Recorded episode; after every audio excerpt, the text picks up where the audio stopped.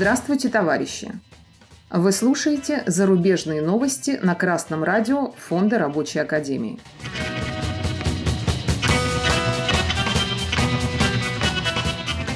Сегодня в выпуске.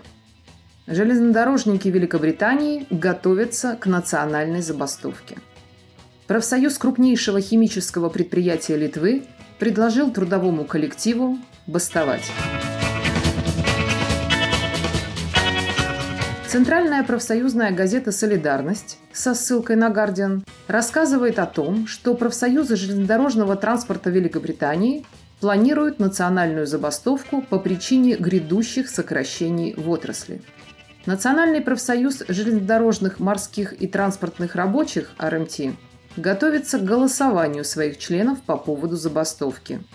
Профсоюз Ассоциация наемных работников транспорта TSSA также не получил заверений о сохранении рабочих мест и сообщил, что в таком случае, цитата, «поезда встанут».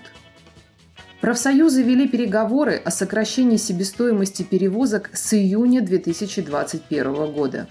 Были введены щедрые схемы добровольного увольнения, а переговоры проводились в рамках соглашения об исключении принудительного сокращения рабочих мест до 31 декабря. Но правительство попросило операторов железнодорожного транспорта пойти на экономию в размере 10% и пересмотреть бизнес-планы при одновременной защите предоставляемых услуг. То есть, другими словами, предложило переложить проблемы на плечи работников.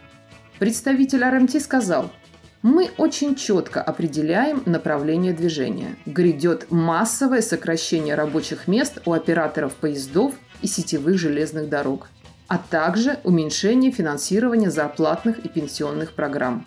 Мы прямо сейчас паркуем наши танки на их лужайке. А Мануэль Кортес, генеральный секретарь TSSA, заявил, любая попытка использовать принудительные сокращения будет рассматриваться как объявление войны, и члены нашего профсоюза будут останавливать поезда.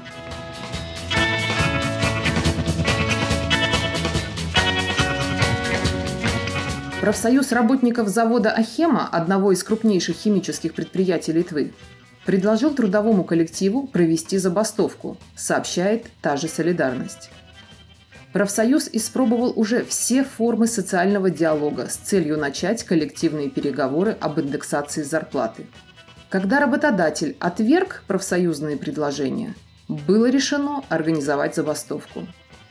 Как сообщает Конфедерация профсоюзов Литвы, Коллективные переговоры в компании затянулись на несколько лет.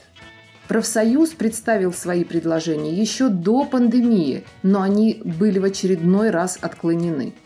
Кроме того, компания обещала внести изменения в систему оплаты труда, сформулированные на основе требований профсоюза к зарплате. Но не сделала этого. Представленный работодателем проект системы оплаты труда не предусматривает индексацию зарплаты, ежегодные премии, и возможность установить систему оплаты труда через коллективный договор.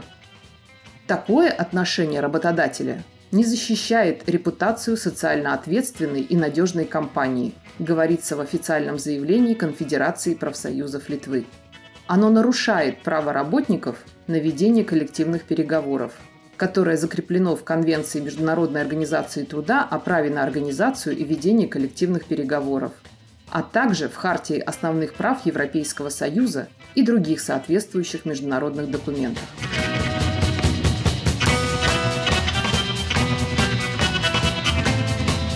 На примере рабочих Великобритании и Литвы мы видим, товарищи слушатели, что буржуазия глуха и слепа к просьбам и мольбам, если дело касается сохранения прибыли. Ни один капиталист не пойдет на уступки, если не взять его за горло а точнее за кошелек. Забастовка была, есть и будет единственным эффективным оружием пролетариата в борьбе за свои коренные интересы.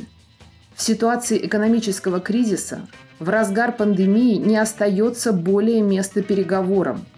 Не зря представитель британского профсоюза употребил выражение «парковать танки на лужайке».